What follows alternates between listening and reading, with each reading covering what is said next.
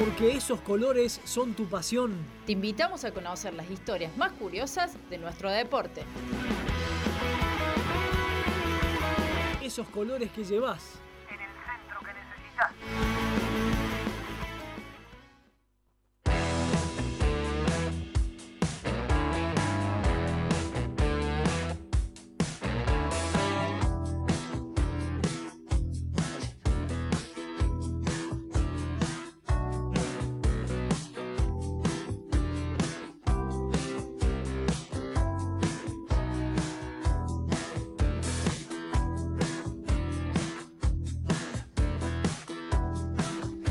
Casi las 3 de la tarde en toda la República Argentina. Estamos en el centro que necesitas, aquí en el aire de la FM, al toque de la 101.9. Eh, y también nos podés escuchar, no solamente hoy, sino que. Ahí está, se me había movido el micrófono. Ahí está. Ahí está. Ahí, escucha muy bien. Ahora sí. Ahora sí. Eh, nos podés volver a escuchar no solamente los miércoles, sino los jueves a partir de las 7 de la tarde en la repetición.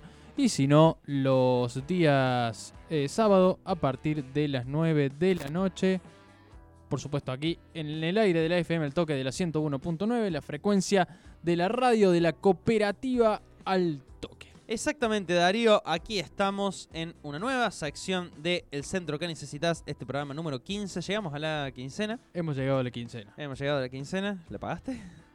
Viste que es difícil llegar a la quincena porque decís, bueno, cobre. sí, sí, sí, Y pues, empieza, sí. que la luz, que el alquiler, que el gas, que, Que el- pi, que que, pa, pa, ta, ta, pa, que ta, lo otro, que qué sé yo, que el fin de largo, no sé qué. y, ¿Viste? Uno llega a la quincena. Igual no tenemos más fin de largo hasta octubre. Eh, no, no, no. no. pero ¿Lo dijiste re preocupado? No, pero ¿sabes qué me pone contento? Que yo pensé que el fin de largo de octubre teníamos un fin de largo de sábado, domingo, lunes. No, pa, son cuatro. Son cuatro días. Es viernes y lunes. Viernes, sábado, domingo, lunes. Va a estar tremendo. ese va a estar tremendo su fin de. Acá militamos el fin de semana largo. Sí. ¿Qué le vamos a decir? Porque somos laburantes. Y ya que hablamos de laburantes, Ajá. em, vamos a hablar de. A ver cómo lo ponemos en términos. Estamos en That's Colors. en Dutch Colors. En esos colores que lleva. Hoy voy a cantar esa canción mucho. Bueno, sí. Esperemos que te vaya bien. eh. Espero que sí, sí, sí, sí, yo confío, hay que creer. Hay que creer, exactamente. Mucho tatuaje con el que hay que creer. Em, hoy, Ojo. vamos, hoy vamos a hablar. Hoy vamos a hablar de el Red Star. Ah, cierto. ¿Por qué Ah, traemos cierto. el Red Star? Sí. Club que decíamos en la apertura, rebelde, inclusivo. Que no es la estrella roja de Belgrado. No es la estrella- un no, equipo de no, no. Serbia que es el. En el, en el pez. ¿Se acordarán en el pez viejo? El Cervena Subceda. Sí, que sí. siempre aparecía. Eh, No, no está más ese. No sé si la estrella roja de Belgrado sigue existiendo. Me parece que no lo he visto más, ¿eh? Ah, no, yo creo que sí, sí, sí, sí, sí, sí. sí. Pero, eh, sí, sí existe. Pero. Sí, sí, no, en el juego sigue estando. Ah, en el juego, no tengo menor idea. Ah. Bueno, ahora el PES va a cambiar. Ah, hablaban de eSports de Cambió, repente. cambió de nombre el Pero PES. cambió de nombre. eh, se va a llamar de otra forma, no me acuerdo en este momento, pero sé que cambió de nombre el PES. Ya se lo voy a decir. Eh, además, el, el Estrella Roja de Belgrado, si no me confundo, aunque no vamos a hablar de Estrella Roja de Belgrado, pero es que ya que lo trajimos, ¿fue campeón de Europa dos veces? Fue campeón de Europa dos veces, sí, señor. Creo, creo, creo que sí. Sí, señor. Eh, eh, Una vez seguro. Una vez seguro que fue en 1991. Una Bien. vez seguro. Eh, pero no vamos a hablar de Estrella Roja. de Vamos a hablar del Red Star y vamos a contextualizar un poco por qué traemos este equipo. Una sola vez, Ah, efectivamente. una vez, ahí va. Em, como ha sido en Europa, al igual que en varias... Aquí en Argentina, el origen de los clubes, muchos de los orígenes de los clubes han sido Y por fútbol parte de va fútbol. el PES. Ahí va, Y, y fútbol. fútbol. Y va a ser gratis en, alguna, en algunas plataformas. Mira vos, qué locura. Eh, ya vamos a, a charlar de eso. Sí. Em, ¿Qué pasó? Muchos de los equipos de aquí de la Argentina, hablamos, no sé si hablamos de Boca, hablamos de River, podemos hablar de Independiente, de algunos más. Muchos tienen su origen en qué?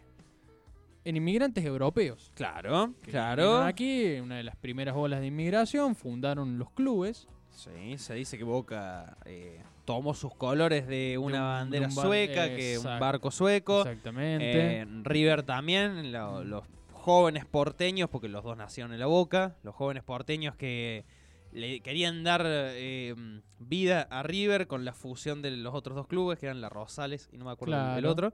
Vieron unas cajas que venían hacia el Río de la Plata que decía to River Plate. To River y Plate. dijeron, no, River Plate, buen nombre. Y ahí quedó.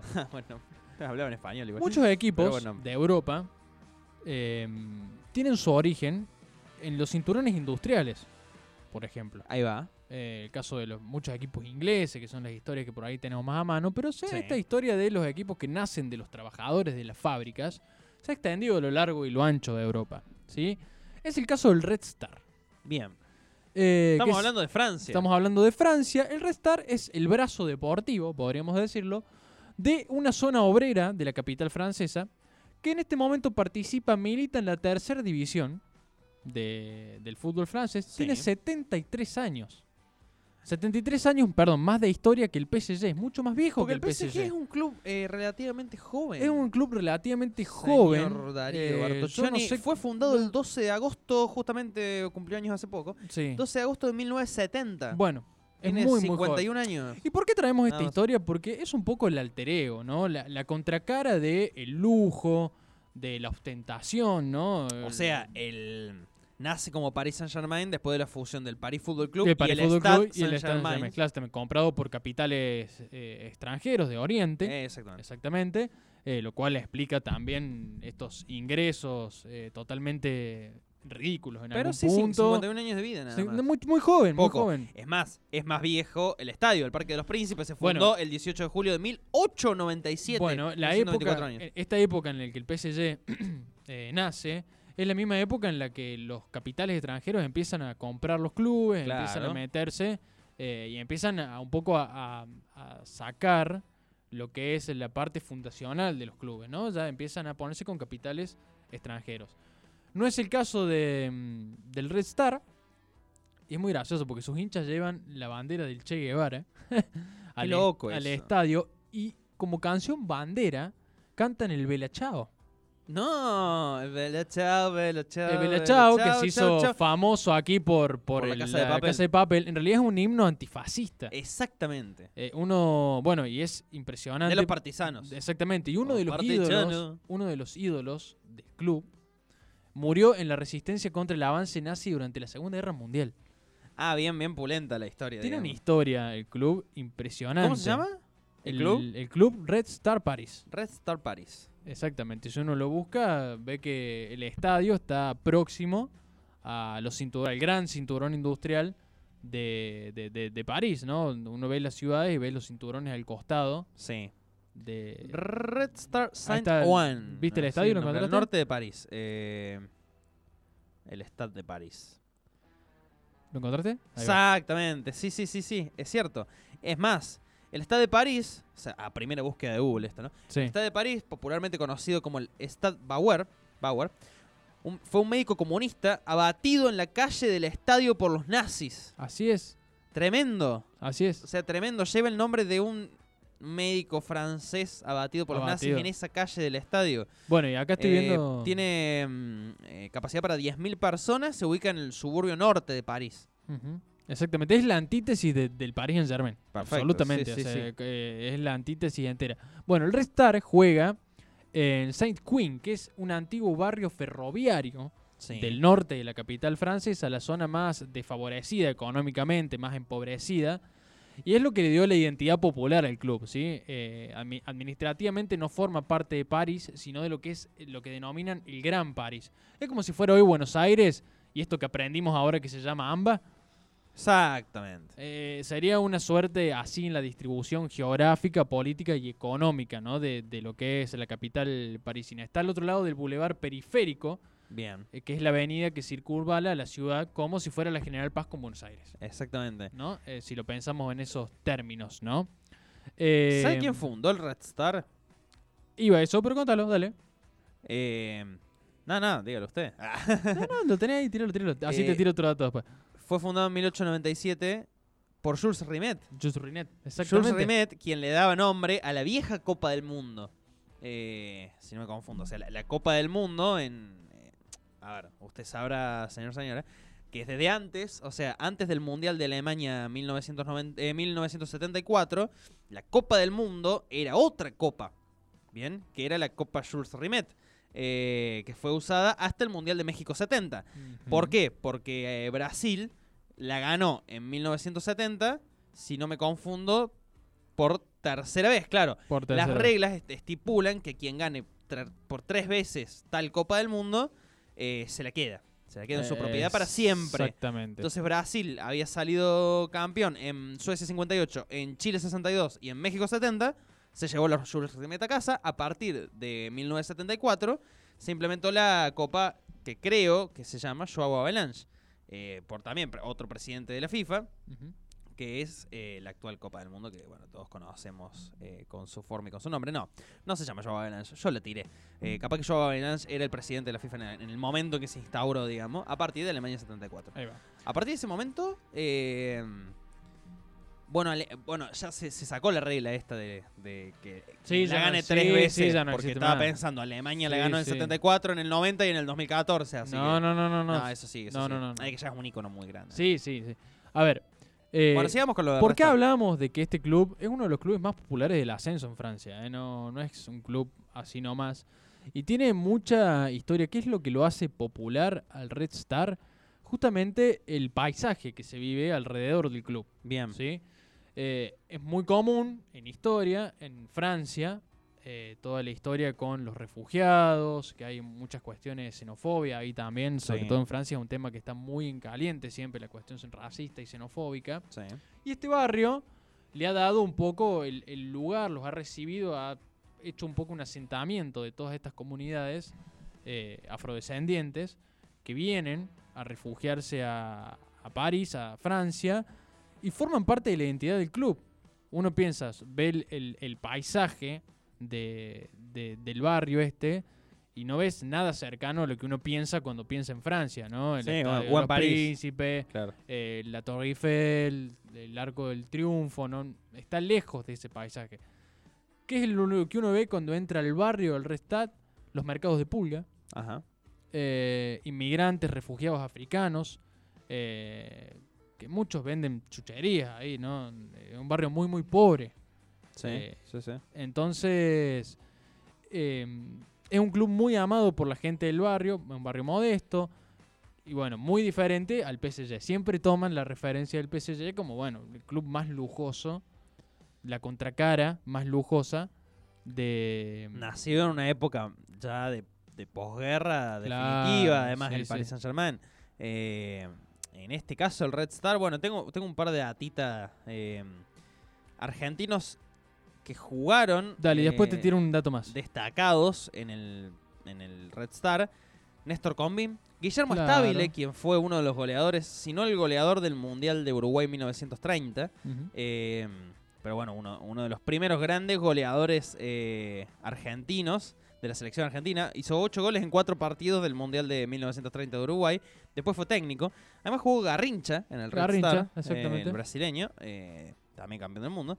Eh, y eh, estaba viendo acá una historia de Eugene Maes. Eugene Maes era futbolista del Red Star entre 1910 y 1914 y falleció en el campo de concentración nazi de Mittelbau-Durá en Exactamente. 1945. Eh, una, una historia muy, muy, muy arraigada con, con todo lo que estamos hablando, con lo que tiene que ver eh, con, con esas luchas políticas y después bélicas, por supuesto, Bueno, que se dieron es un en- club que a en medida- Europa del siglo XX. Un- y es un club que a medida que van pasando los años va adoptando nuevas luchas, ¿no? Es un club que se manifiesta abiertamente a favor de las causas feministas, adhiere a la comunidad LGBTQ y más, Sí. eh, promueve las políticas integradoras a favor de los inmigrantes ilegales, de los refugiados.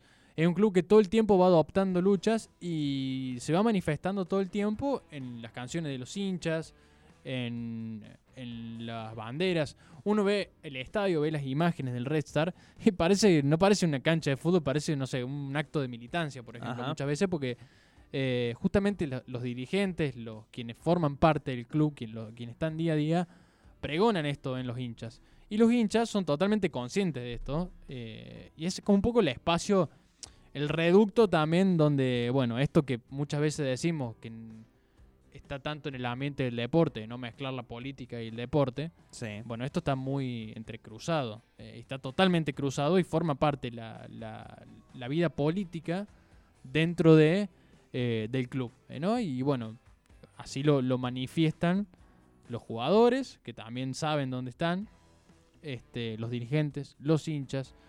Es muy interesante. La historia es es enorme, podríamos estar toda la tarde contando. Sí. Eh, pero bueno, aquí está, ¿no? El, el club que es eh, la, la contracara, la, la antítesis, podríamos decir, Sí. de los grandes lujos que se mueven dentro del fútbol, por- sobre todo, ¿no? De los grandes negocios y de los fuertes capitales orientales, que sobre todo en Europa eh, dominan casi toda la escena del fútbol. No sé cuántos equipos son propiedad de los clubes y cuántos ya son propiedad de jeques árabes. Y habría que ver, eh, bueno, específicamente... De los grandes clubes de Europa que son campeones en todos, todos son capital árabe. Absolutamente todos. Bueno, los de España no. Eh, Real Madrid y Barcelona, ¿Barcelona no tiene capital árabe? no sé. No sé de acción muy específica dentro de lo que es dirigencia. Me parece que no, creo que no. Bien. Pero otros capitales como Paris Saint Germain, Manchester City. Bueno, el Chelsea tiene a Abramovich, que, Chelsea de- tiene que- a- que también es un capital externo, digamos, al, al club. Bueno, y acá, Eh, en, acá en, en Sudamérica, el primer caso paradigmático que lo vimos con, con la Copa Sudamericana fue el Red Bull Bragantino. Bueno, Red Bull eh, es, una, es una empresa que está adquiriendo clubes alrededor del mundo. Bueno, en Estados Unidos todos son propiedad de empresas. Bueno, y obvio. Pero ¿qué tenés? El Red Bull Salzburgo en Austria, que fue uno de los primeros. El Red Bull Leipzig. ¿Cómo se llamaba el del, del cocodrilo que habíamos traído acá? El- Eh, sí, el Bursaspor el de Bursaspor, que de no tenía nada que ver, pero lo ligaron directamente Sí, a la, con- a la marca de Lechomba. o sea, es Exactamente. Bueno, el Red Bull tiene Bragantino, el Red Bull tiene el- eh, un equipo en Estados Unidos también. Es que el Group, el Red Bull Group, es como el City Group. El Montevideo Torque, que es Claro. el equipo de Uruguay, es parte del City Group, igual que el New York City, el Manchester City. Eh, son ya conglomerados de, de- de equipos que se van dando alrededor del mundo. Muy buena historia para uno de esos colores que llevas porque esta historia del Red Star es muy esos colores que lleva, sí, digamos, sí, porque tiene toda una historia por detrás, tiene toda una lucha. eh, y no tanto por detrás, sino bien, bien... Bien visible, Bien visible. digamos, y esto que decíamos, que estuvo muy presente durante la guerra, durante lo que han sido las causas políticas alrededor de la historia de Europa, Exacto. eh, y que toca principalmente Francia, y bueno, no es casualidad que también nace de un barrio que todo el tiempo va adoptando refugiados y comunidades totalmente desplazadas por, bueno, por las políticas este, fascistas en su momento. Y bueno, ahora las políticas tienen que ver mucho con el racismo, con la xenofobia. eh, complicado. Que hay contexto- mucho, hay mucho de eso en Francia. París es, un, es Una, comunidad afrodescendiente muy grande tiene Es una ¿eh? sociedad muy cosmopolita también. Sí, Eh, hay mucho, muchos inmigrantes de, que tienen que ver con eh, el norte de África, de Argelia, de Marruecos, musulmanes, obviamente más de África también. eh, y en los últimos años es algo que nunca se ha terminado de resolver del todo y que ningún costado político puede terminar de resolver del todo. No. El tema de la xenofobia y el racismo dentro de París, bueno, los famosos guetos y cómo se los trata los guetos, que son las como las villas acá, eh, es complicado. Eh, entonces está bueno que un club de fútbol, como el Red Star en este caso, eh, lleve la bandera de todas esas causas. Exactamente. eh, Bueno, es una linda historia que queríamos compartir, ya que veníamos charlando tanto del PSG y de bueno, de Messi, de, de la plata que nosotros no, no llegamos nunca a dimensionar Para nada. que se mueven en esos ambientes. Bueno, hay una contracara que es el Red Star, un equipo. ¿Debutará Messi este fin de semana? Eh, ya jugó el PSG, no debutó Messi. No, Eh, lo ¿Viste la presentaron presentación? Con... Sí, impresionante. Es que si te salen de esa cortina Messi, Sergio Ramos, Wijnaldum, Donnarumma, por Dios. Qué loco. Y a, y a varios de esos los trajo gratis. Es impresionante eso. Eh, no sé si Messi Eh, estaba para, para jugar este fin de semana. Ganó el PSG 4-2 al Estrasburgo eh, en la fecha 2 de la, Ligue la Gui- Ligue 1. ¿Qué liga? Ligue 1, Así se dice, la Liga 1 Qué de ligón, Francia. Un la ligón. Ligue 1. Es un Y Ligue 1. ahora con Messi no sabe, un ligón. Oh, la Ligue 1. Eh, bueno, y en, la, y en la próxima fecha va a visitar al Brest. Vamos a ver si eh, Messi debuta. Si no, va a tener que esperar fecha 4 ya en el Parque de los Príncipes con muchísima cantidad Sí, de no, público. no, por no se va a dilatar más de una o dos fechas. Sí, sí, no, no creo. Está. Además se fue manteniendo Messi durante sus vacaciones. Sí, sí, sí.